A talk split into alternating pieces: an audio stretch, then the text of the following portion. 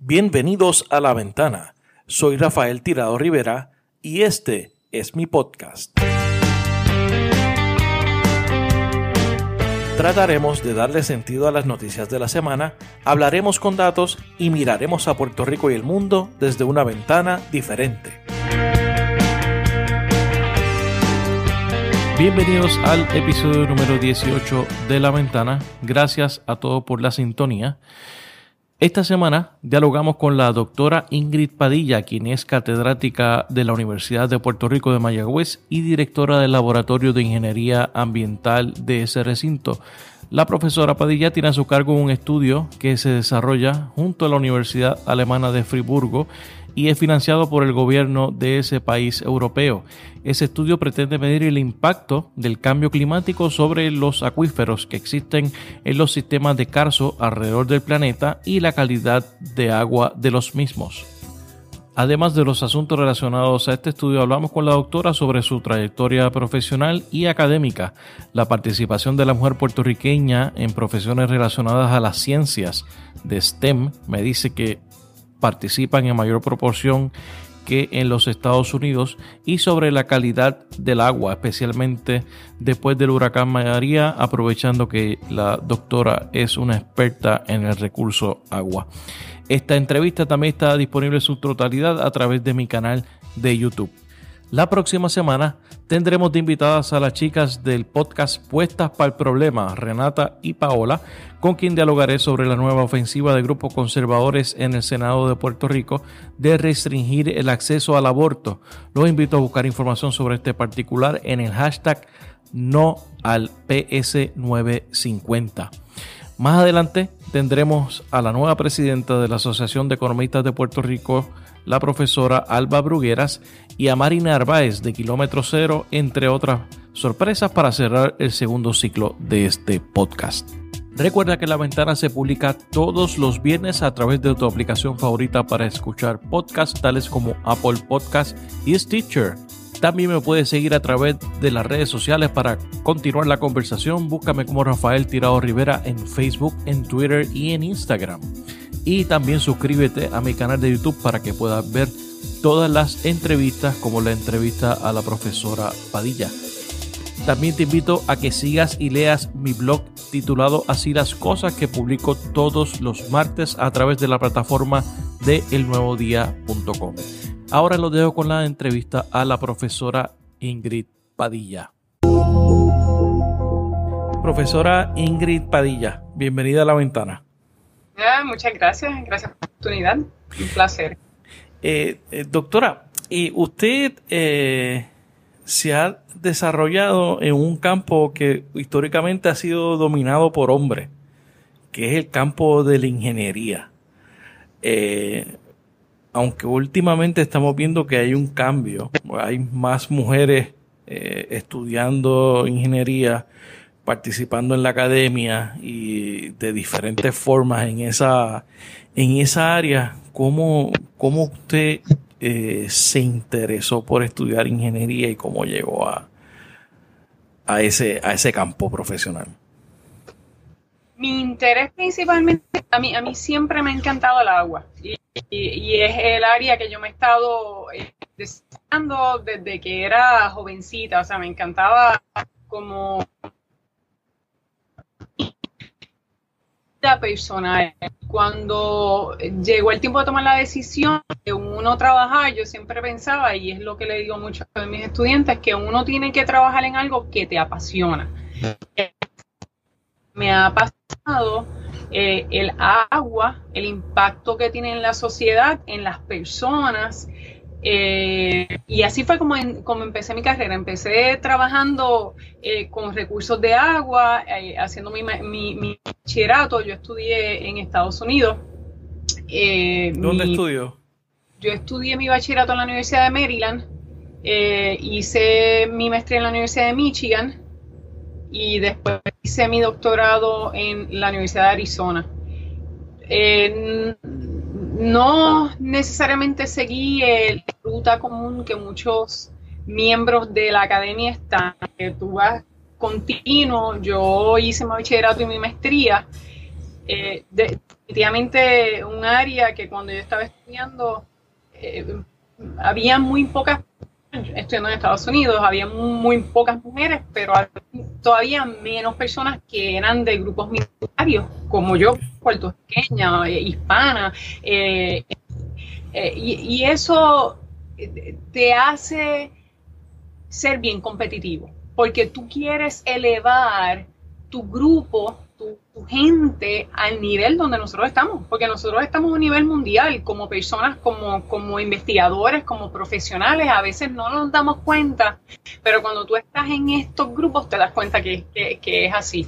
Em, y yo hice mi, bachillerato y mi maestría y después estuve trabajando con el gobierno federal un tiempo, que era con el Servicio Geológico Federal, y entonces determiné que eh, para yo poder seguir creciendo profesionalmente en donde yo quería en la uno nunca sabe lo que uno quiere hacer haciéndolo eh, eh, pero pero yo sabía que yo quería estar en posición de toma de decisión y de ser un un modelo para una modelo para para nuestra comunidad, para nuestras personas. En aquel momento yo no pensaba que era para los estudiantes y la gente más joven. En aquel momento yo decía, no, nosotros somos buenos, yo quiero, yo quiero también hacer algo por el ambiente, yo quiero, yo veía la destrucción que estaba ocurriendo eh, eh, en, las cercanías en términos del ambiente y de, y de las aguas. Y, y entonces tomé la decisión de ir a, hacerme a hacer el doctorado para, pues, para poder llevar, moverme eh, a una posición que no sabía que iba a ser profesora. Porque no, eh, Por eso, eso le iba a preguntar, ¿siempre era la academia su, su meta? No, yo, yo siempre quería hacer la investigación y yo por, por, naturaleza siempre estoy preguntando, ¿y qué pasaría? ¿Y qué es lo que esto lo causa? ¿Y qué siempre estoy haciendo estas preguntas? Y, soy bien analítica. Eh, yo no, no era mi, mi plan, si tuviera alguno, en, ir a la academia.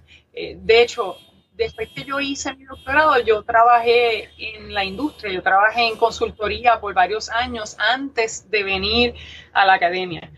Em, eso me dio experiencia, o sea, tuve experiencia con el gobierno federal, ahí yo trabajé, eh, trabajé eh, eh, colaboré con agencias estatales, que es, que donde se regula y se toman las decisiones ambientales en Puerto Rico, conocí muchas personas, al igual que cuando trabajé con em, con, en consultoría, pues conocí muchas personas eh, en la industria, en, el desarrollo, en la construcción, en, la, en las agencias reguladoras de nuevo, y eso me sirvió eh, de como que de un...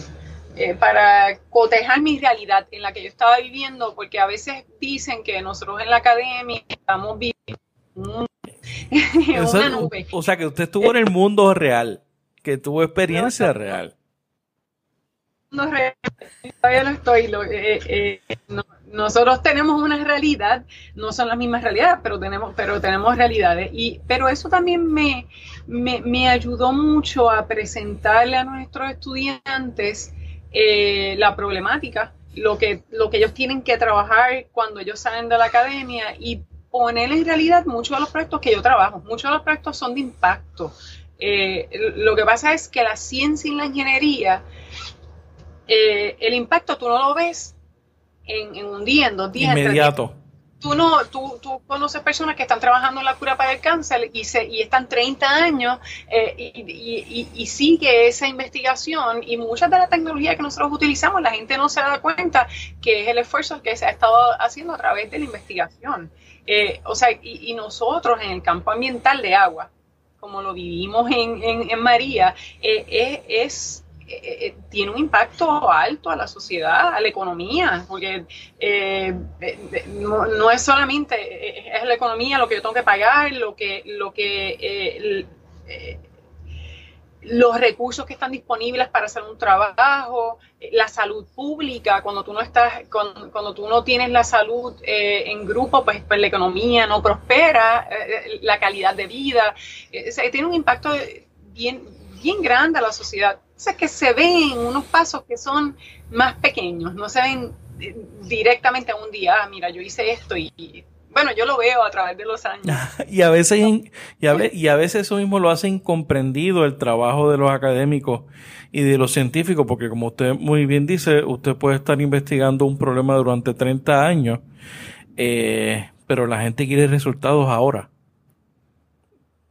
Y sí, pero, pero tienen que entender que, los resultados que ellos están viendo ahora y, directamente yo te puedo decir, en términos de agua, la tecnología de limpieza de agua, de remediación de agua, eso es tecnología que no se desarrolló de hoy para, de, de, ayer para hoy. Eso es tecnología que lleva años desarrollándose. El Internet, los teléfonos celulares, eh, mucha de la tecnología que nosotros eh, utilizamos es un producto de investigación pero las personas no se dan cuenta que, toma un tiempo. Que requiere un proceso.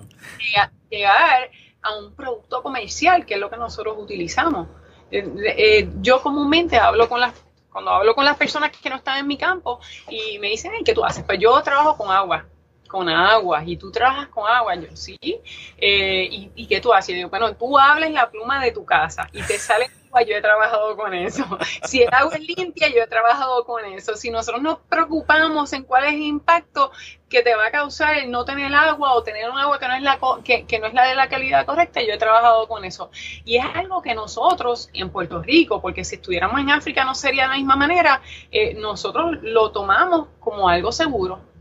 No todas las comunidades, porque nosotros que hay comunidades que no tienen ese recurso agua como debería ser, pero, pero muchas personas abren la pluma y nunca pensó de, nunca piensan de dónde viene ese recurso, qué pasa desde que llueve hasta que y después que sale de tu casa eh, y son los, muchos de los elementos con los cuales nosotros trabajamos.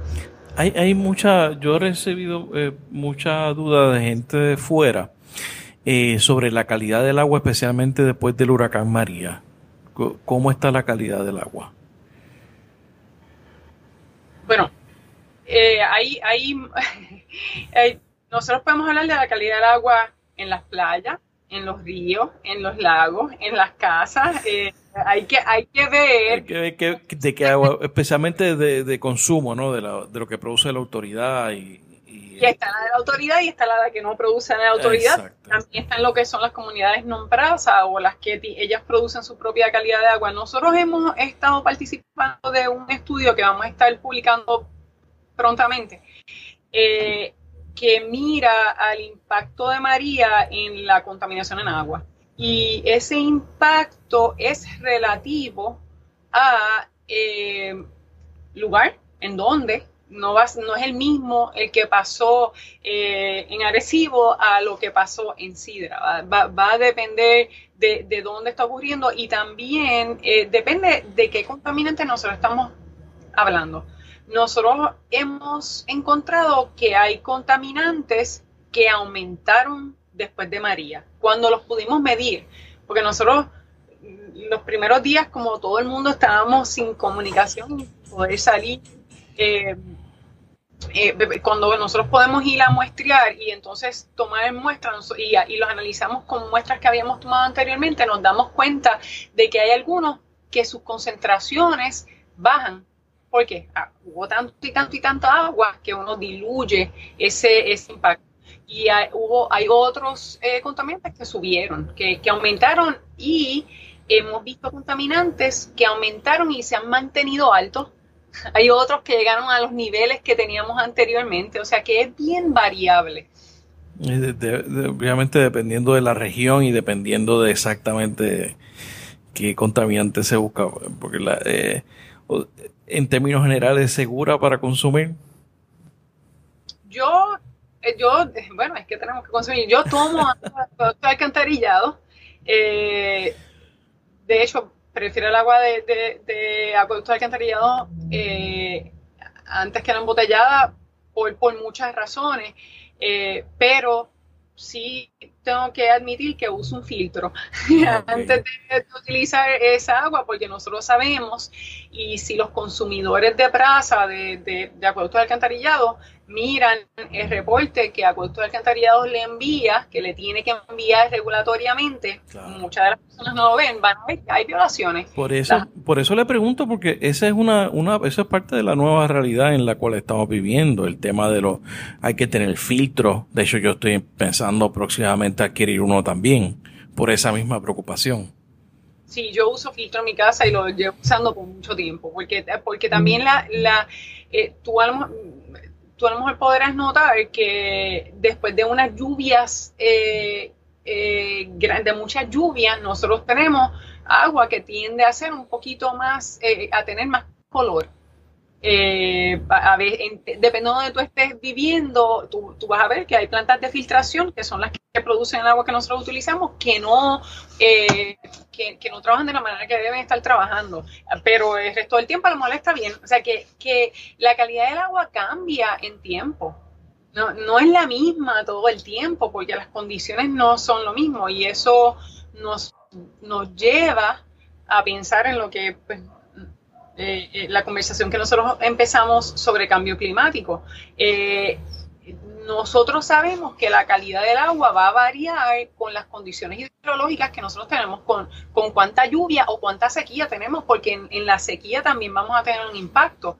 Y el uso del agua. En la sequía tú ves personas que están hincando pozos de agua subterránea sin permiso, sin saber la calidad del agua subterránea, porque necesitan agua. Cuando el mundo o sea que, eh, eh, y eh, entonces, como ya nosotros sabemos eso, nosotros nos estamos adelantando a tratar de entender qué es lo que el cambio climático va a traer cuando estos cambios ocurran en, los, en, los, ciclos en los ciclos del agua. Claro, porque no tener acceso a agua no es, no es opción. No es opción, no, es opción. Y eso las personas lo saben. Las personas, o sea, entonces, si tú trabajas con comunidades que no tienen agua eh, y, empiezas a hablarle de calidad de agua, muchas veces dice, las personas te van a decir, yo prefiero tener agua aunque la calidad del agua no sea la mejor. No, por una necesidad. No, pues es correcto, pero entonces tenemos que estar bien educados sobre cómo nosotros, porque eso va a tener unas consecuencias de salud si tú no tienes esa calidad de agua, o sea, nosotros tenemos consecuencias.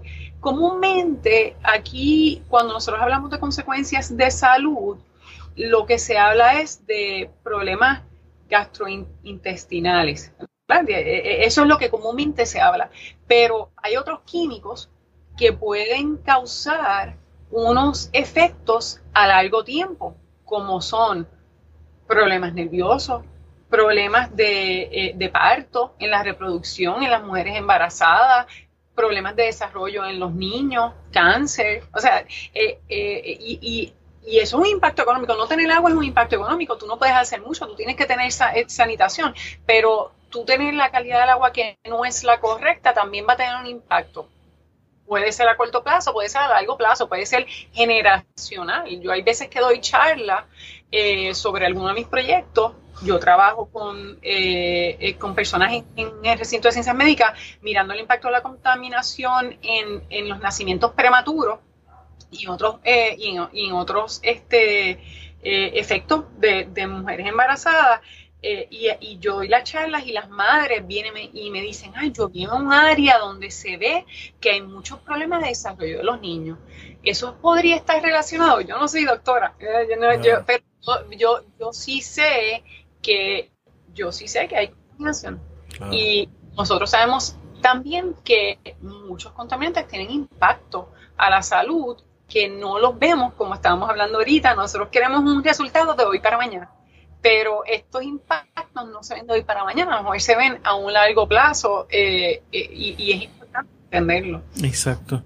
Entonces, retomando un poco su... Eh, su, su vida eh, profesional, ¿cómo es que usted llega al recinto de, de Mayagüez? Cuando yo, eh, y, te, quería mencionar sobre que tú mencionaste de, de, el número de mujeres que hay en la profesión. Eh, y, no es solamente ingeniería, es en ciencia, matemática, tecnología y, ingeniería, que, en inglés lo llamamos STEM. El STEM el STEM. Em, sí definitivamente hay áreas, por ejemplo, en el área de la salud, lo que es biología, farmacia, tú vas a ver que hay muchas mujeres que están envueltas, eh, eh, eh, que, hay muchas mujeres envueltas. Cuando hablas de ingeniería, matemática, física... ahí va cambiando. Ahí va cambiando. Aún así, y eso cambia con las generaciones, pero Puerto Rico tiene un porcentaje de mujeres en STEM y ingeniería mucho más alto que la nación norteamericana. Ok, interesante. universidades en Puerto Rico han sido muy exitosas y, yo no te puedo decir por qué, y me lo han preguntado, porque de hecho yo he llevado charlas eh, a Estados Unidos y a nivel ah, de, de, la ah, Academia eh, Nacional en Estados Unidos, eh, me dicen, pero ¿por qué es eso? Y puede ser cultural, puede ser por muchas razones que, que, yo realmente no entiendo, pero nosotros tenemos un porcentaje mayor de mujeres en ingeniería y en la ciencia y tecnología que en Estados Unidos. Y somos exitosos ahora. Lo que no ocurre es que ese, ese porcentaje alto que vemos a nivel subgraduado y que lo vemos tal vez un poquito a nivel graduado, no se traslada, no se traduce al nivel de tomar de decisiones altos. Aunque ahora nosotros, tú, tú, ves profesoras mujeres, pero tú no ves tantas profesoras mujeres. Claro, claro. No ves tantas decanas mujeres, tú no ves tantas presidentes de universidades que son mujeres, tú no ves tantos legisladores que son mujeres, aunque ya tú lo, antes lo estás viendo, o sea, se está viendo, pero todavía tú ves que a nivel que progresamos eh, eh, de, más jóvenes a, más... Eh, a más responsabilidad, a más toma de decisiones, eso no necesariamente se queda así. Pero nosotros en Puerto Rico, de hecho, podemos ser un modelo una vez estudiemos por qué nosotros somos tan, tan, exitosos en eso. ¿Qué me llega a la universidad? Te quería mencionar porque es algo que a mí me, a mí me orgullece mucho, que nosotros podemos decir que eh, a nivel nacional nosotros podemos producir más ingenieras y más científicas que la mayoría de las universidades. Eso, es un dato importante porque eso, eh, eh, yo he hablado sobre el tema con varias personas, pero y nunca me habían dicho que en el caso de, ingeniería eh, y en otras disciplinas, como usted menciona, pues la mujer, Puerto Rico produce, me imagino, proporcionalmente más que en, otro, que en otras jurisdicciones. Produce las mujeres. Y, no solamente eso, competitivamente, yo te puedo decir, eh, nosotros siempre damos en, yo estoy en, el Departamento de Ingeniería Civil en la Universidad de Puerto Rico Mayagüez, y nosotros todos los años damos la medalla de honor a los estudiantes que mejor hacen que, en su graduación. Siempre van a ser estudiantes de muy buenos estudiantes. Eh, este año se dieron dos medallas porque eran excelentes los estudiantes y las dos medallas eran mujeres. no, solamente, y, de hecho en otras áreas de ingeniería era lo mismo. Tú ves que, no solamente tenemos un número más alto de mujeres, nosotros tenemos eh, mujeres que son muy competitivas, bien competitivas y, y, eh, de hecho las emplean. Porque son muy buenas, no, no es que no tenemos eh, hombres que son competitivos. Pero, pero, cuando tú lo miras a nivel nacional, hay una diferencia. y, eso es importante por el, por el impacto de, la mujer en la economía, que se multiplica, tiene un impacto mayor que, la, del hombre. Eh, entonces... ¿Cómo, cómo yo a ¿cómo, cómo, llega a usted a Mayagüez? Usted no... este Usted estudió en Maryland, ¿no? Estudió, eh, ¿en dónde más estudió usted? Yo estudié, en, Maryland, estudié en, Michigan. En Michigan.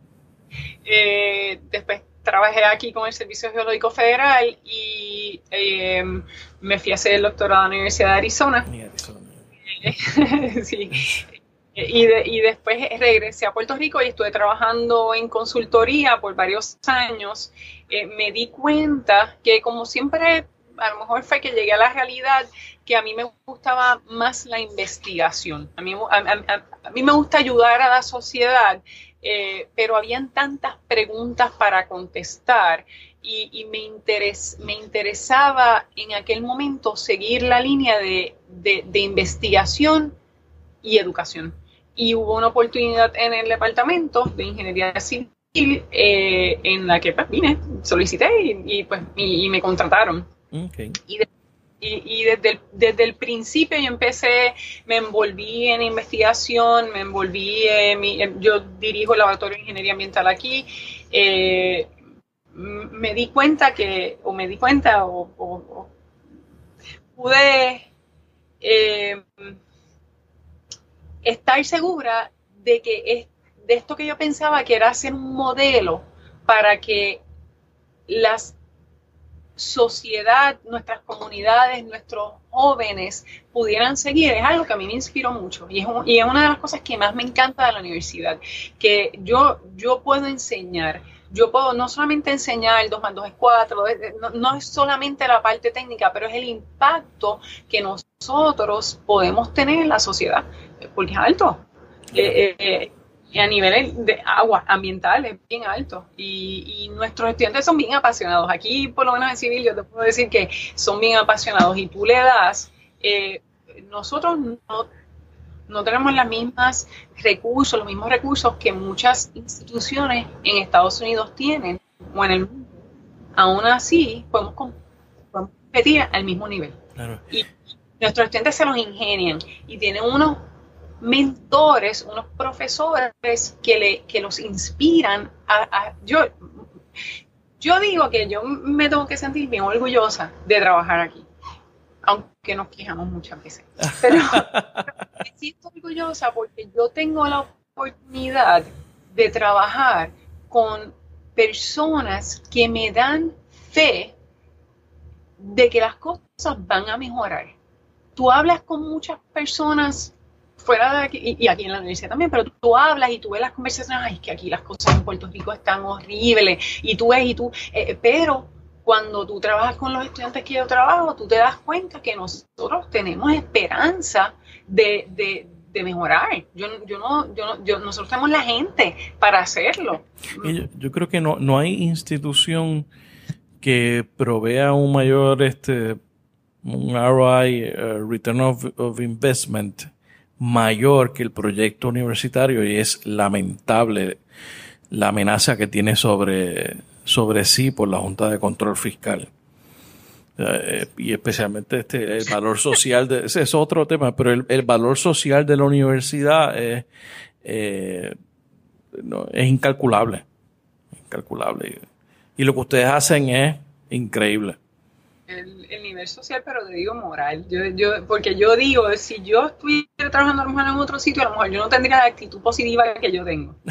que vamos, vamos, vamos a hacerlo. Y, vamos para adelante. Y es porque, pues, trabajo con estos jóvenes que, que en realidad te dan la energía para hacerlo, porque tú sabes que lo podemos hacer. Cuando tú ves estas personas, tú dices, nosotros estamos, sí, estamos en una situación que no es cómoda, que no es la más, la mejor, pero tenemos personas que nos pueden sacar de eso. Y eso yo lo puedo vivir, lo veo. A lo mejor dentro de después lo que dice en la nube de la cadena. eso, esa nube es importante.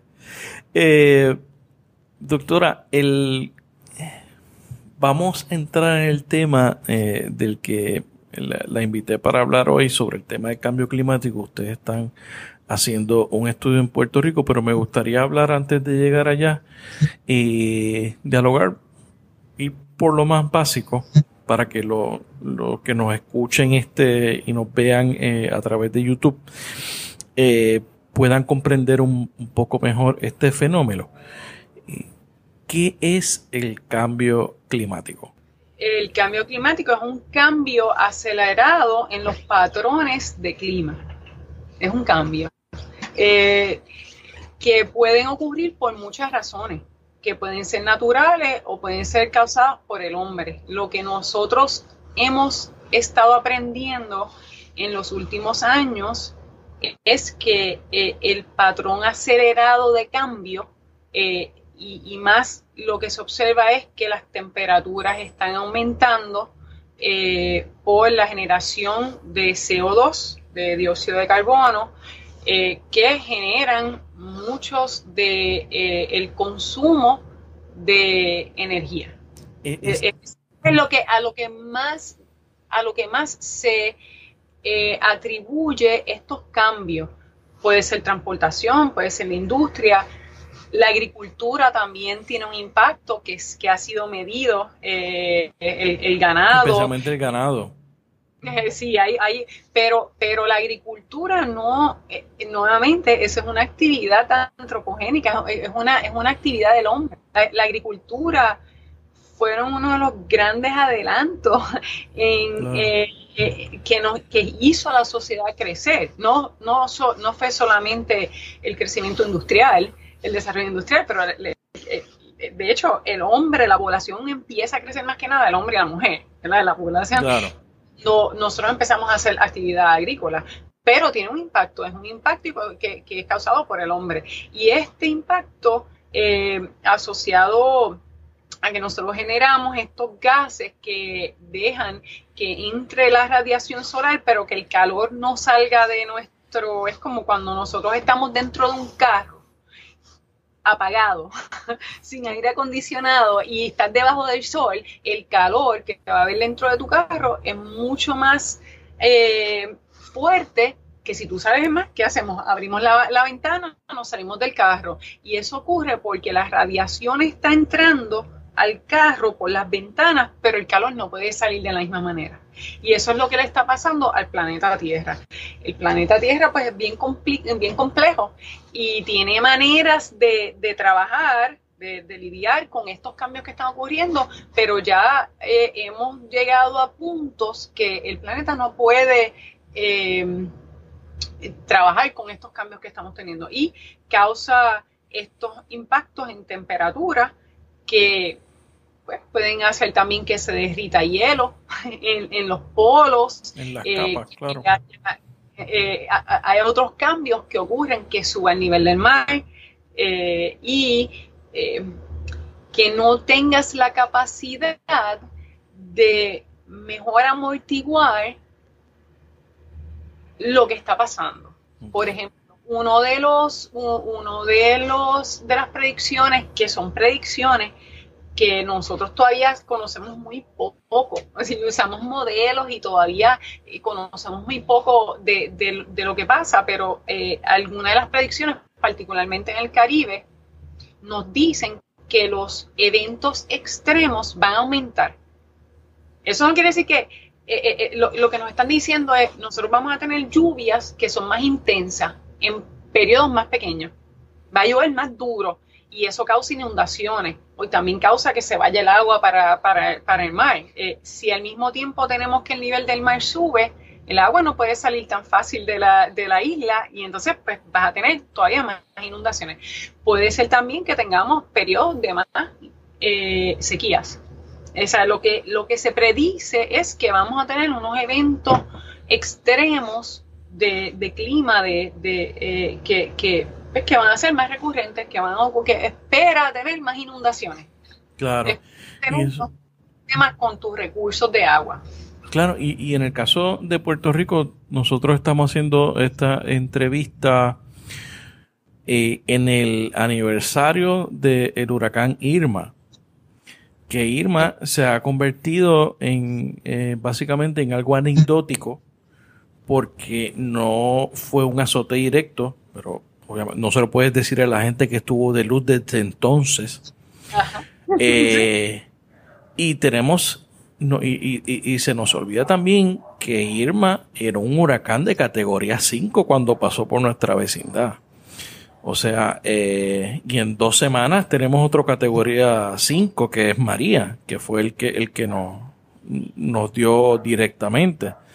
Eh, eh, eso, ¿Eso es parte de lo, de, del futuro o es la nueva realidad eh, que se, es ese, ese tipo de, de fenómeno? Yo, no me siento, yo, yo, no soy experta en, en, clima. En clima, claro. Yo no soy experta en clima. hay personas que han hecho, que han hecho, han estado trabajando con estudios el hecho de que si vamos a tener más huracanes o menos huracanes, hay tantas variables para tomar en, consideración que yo no me siento capacitada para contestarte esa pregunta realmente. Eh, pero nosotros podemos ver este año la cantidad de huracanes que han habido en el Océano Pacífico. Era una cosa que yo en mi vida había visto. yo, decir científicamente, pero lo que yo observo como persona, nosotros estamos viendo cosas que a lo mejor ocurrieron. No, no es que no hayan ocurrido, pero yo digo, wow, tantos huracanes y, que, que, ocurren, eh, se esperaban en el Atlántico, están viendo en el Pacífico, pero esa, esa es como eh, el planeta Tierra tiene una salud. Eh, es, como nosotros tenemos una salud. Es, un ser, claro, un ser viviente. Ser. Y cuando nosotros nos enfermamos, nuestra capacidad para tolerar otras enfermedades baja ahí es cuando te dicen, ah, pues mira, si tú estás enferma, pues no vayas aquí porque te vas a enfermar más. Te va a dar, te puede dar otra, ya la capacidad de mi, de mi sistema para combatir otros problemas disminuye. El planeta Tierra le pasa lo mismo. La capacidad que tiene el planeta para, para poder eh, combatir estos otros eventos que están ocurriendo, pues ha disminuido y entonces los vemos más. Ahora, yo dejo que los expertos que trabajan en clima y en predicción pues, pues contesten esa pregunta. Eh, lo que sí yo he leído y lo hemos visto, o sea, nosotros sabemos eh, que, por ejemplo, en, eh, en, el oeste de Estados Unidos se esperan más sequías, más fuegos, como los que hemos visto, en, el año que pasado. Y sobre todo este verano en Europa ha estado en fuego, básicamente desde Suecia desde Suecia hasta Grecia. Y se, y, se, y se predice que en otras partes, por ejemplo, en el, en el noreste de Estados Unidos van a haber más inundaciones y las hemos visto. O sea, hemos, eh, las hemos estado viendo. O sea, esas, esas predicciones son predicciones a nivel regional. Nosotros somos una islita en el medio del Caribe y determinar exactamente qué va a pasar y si va a ser en el norte o en el sur o en el este o en el oeste es mucho más difícil por, la, por, por, por, el conocimiento que nosotros tenemos. Eh, de, eh, de ahí surge esta colaboración que yo creo que es la que nos lleva a nosotros a conversar con científicos en, en Alemania que están estudiando el impacto, porque el cambio climático ocurre en todas partes. O sea, hay islas que están desapareciendo. Exacto. Sí, sí. que, que eh, y, ocurre en todas partes. Y sabemos muy poco, como nosotros empezamos a hablar eh, más temprano. Y eh, a nivel de mi investigación aquí en Puerto Rico, nosotros hemos llevado mucho de nuestro trabajo a nivel internacional. Y así yo, yo he conocido muchos investigadores a nivel internacional que, que les interesa lo que está pasando en Puerto Rico como si nosotros fuéramos un laboratorio, porque nosotros somos más pequeños, la población es más homogénea, es más, es más igual, no, es como Europa, tú tienes alemanes, los suizos, los franceses, los italianos, aquí, aquí nosotros estamos hablando casi todos son puertorriqueños, culturalmente como nosotros nos comportamos es distinto a como, igual que en Estados Unidos, en Estados Unidos tú tienes el de Texas, el de California, el, de Boston, son personas que... Eh, y, también me imagino las condiciones de Puerto Rico, tú tienes este un bosque pluvial como es el área del Yunque y tienes un, un área seca como es Guánica, que también que te da diversidad. La, la, la cordillera central, relativamente a Puerto Rico, por ejemplo, a Florida, Florida es flat. Ah, exacto. Eh, eh, eh, ahí, ahí tú no ves montaña y tenemos unas condiciones como son, por ejemplo, y eso es pues, un poco una geología distinta, el calzo de la costa norte, en la cual nosotros hemos estado trabajando mucho y la que nuevamente lleva a esta investigación. en, en conjunto junto con eh, y, financiado por el gobierno alemán, pues estamos haciendo este proyecto en donde queremos ver. ¿Quiénes son las organizaciones? ¿Qué, qué universidad es la que está de Alemania? Y sé que hay otro grupo adicional. ¿Quiénes son los que están participando en el estudio? Hay, eh, está, estamos en el estudio Alemania, la Universidad de Freiburg. Eso está, eh, el líder de ese proyecto es el doctor Andreas Harman. También se está haciendo, llevando a cabo estudios similar en España, en Australia, en Inglaterra y aquí en Puerto Rico. Son cinco, sitios. y a, hay, a nivel global. es a nivel global. Nosotros, Puerto Rico, somos el, único sitio en América, en, América del Norte, central y, del sur, que se está viendo estos cambios. Y también la única isla. Ok. Uno puede decir que Inglaterra es una isla. O Australia. un continente, pero, pero eh, es una isla mucho más grande que Puerto Rico. Este, de escala somos bien pequeñitos, somos un puntito, pero eh, somos un puntito bien grande internacional. A lo mejor geográficamente nos vemos chiquititos o somos pequeñitos, pero en realidad en términos de conocimiento y contribución a lo que nosotros estamos haciendo somos bien grandes. Y por eso es que estamos en ese estudio. Claro, y entonces eh, háblenos del estudio, ¿Qué, ¿qué, es lo que están haciendo y qué es lo que quieren demostrar? Nosotros, eh, eh, bueno, hay distintas vertientes. Eh, eh, de la manera que se formuló este trabajo, eh, se quería maximizar el trabajo de cada uno de los investigadores en distintos sitios. Si tú estás en Puerto Rico, los problemas que tú tratas de resolver no son los mismos problemas que si tú estás en Inglaterra, que si tú estás en España, que si tú estás en Alemania. Así que en, en, conjunto se quiere mirar cómo los cambios climáticos impactan la entrada de agua a los acuíferos. Okay. Hay acuíferos en todas partes.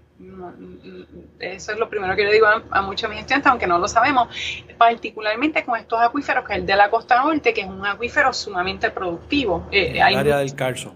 El, el, área del Carso. Y ecológicamente bien importante. Sí, muy rico. Muchas cosas dependen de, esa zona. Definitivamente. Eh, entonces, pues se escogieron distintos sitios de Carso en Australia, Alemania, porque el calcio existe en 20% del planeta Tierra. Es, una formación bastante común, viene de, los corales, de los arrecifes. De ahí es que sale geológicamente el... sí, exacto. Uno, uno ve esa área y parecen arrecifes de, de coral, ¿no? Es muy similar. Eh, eh, eh, de hecho, tú puedes ver, tú ves roca en donde tú ves los fósiles. Exacto. Ves estrellas o peces. Si tú oyes, por ejemplo, una de las grandes maravillas del mundo, que es el gran, el gran arrecife que existe en la costa de Australia, de ahí tú puedes empezar a ver esa relación entre Carso, Arrecife y donde nosotros y lo que nosotros estamos haciendo. Bueno, en Puerto Rico también. Lo que pasa es que han ocurrido procesos eh, que, pues, que no, se, no parece lo mismo en todo Puerto Rico, pero existía en Puerto Rico en, la mayoría de la isla. Eh, nosotros aquí en Puerto Rico, además de ver cómo es que se recarga, cómo entra el agua al acuífero y cómo las condiciones climáticas van a cambiar eso. Eh, ese es el tema común entre todos de ahí nos podemos diversificar un poquito. Nosotros queremos ver cómo esos cambios también van a impactar la calidad del agua de los acuíferos que nosotros utilizamos. Así que, eh, y eso está relacionado a estos cambios extremos que están ocurriendo por el calentamiento global. Eh, y nosotros hemos visto que hay cambios, como yo te dije, nosotros sabemos que después de María hubo unos cambios eh, eh, son variables, no es el mismo cambio en todo, pero pues eso es parte de la población. Eh, ahora queremos saber, ok, ¿qué pasa si nosotros continuamos teniendo estos eventos o eventos similares o eventos de sequía? ¿Cuál va a ser el impacto en la calidad del agua? Y al final de cuentas, cuál ese, cómo ese cambio va a impactar la salud pública y la calidad de vida de nuestra comunidad. Eso, ese, ese, es eh, lo que nosotros eh, eh, en, en, en, España e Inglaterra están mirando otros procesos. Nosotros, además de cómo entra el agua y cómo sale, porque si entra tiene que salir. Queremos ver eso, yo le digo, pues esto es lo mismo que una cuenta de banco. lo podemos llevar a, no lo podemos a negativo, pero entra tiene que salir. Eh, si está saliendo, tuvo que entrar en alguna parte. Pero nosotros estamos mirando ese, ese eh, impacto de, de del, del, cambio que está ocurriendo a nivel mundial o del planeta eh, en la calidad del agua que nosotros utilizamos y cómo eso a través de ese cambio puede impactar la calidad de vida de nosotros al igual que la salud pública. ¿Y qué están, lo trabajo con otros expertos, porque yo en salud, yo mi, mi, mi, mi área de, de conocimiento y de experiencia, pues es, en, agua, en calidad de agua, en contaminación, eh, pero yo trabajo en conjunto con personas en salud pública, con científicos sociales que me permiten eh, correlacionar, eh, tratar de hacer una relación entre lo que yo estoy viendo y lo que ellos están viendo. De hecho, nosotros estudiamos química, matemática, ingeniería, etcétera, etcétera. Pero los problemas del mundo no son química, ingeniería, matemática. Los problemas del mundo son integrados. Nosotros, nosotros hablamos de cosas que nosotros mismos ponemos esas barreras.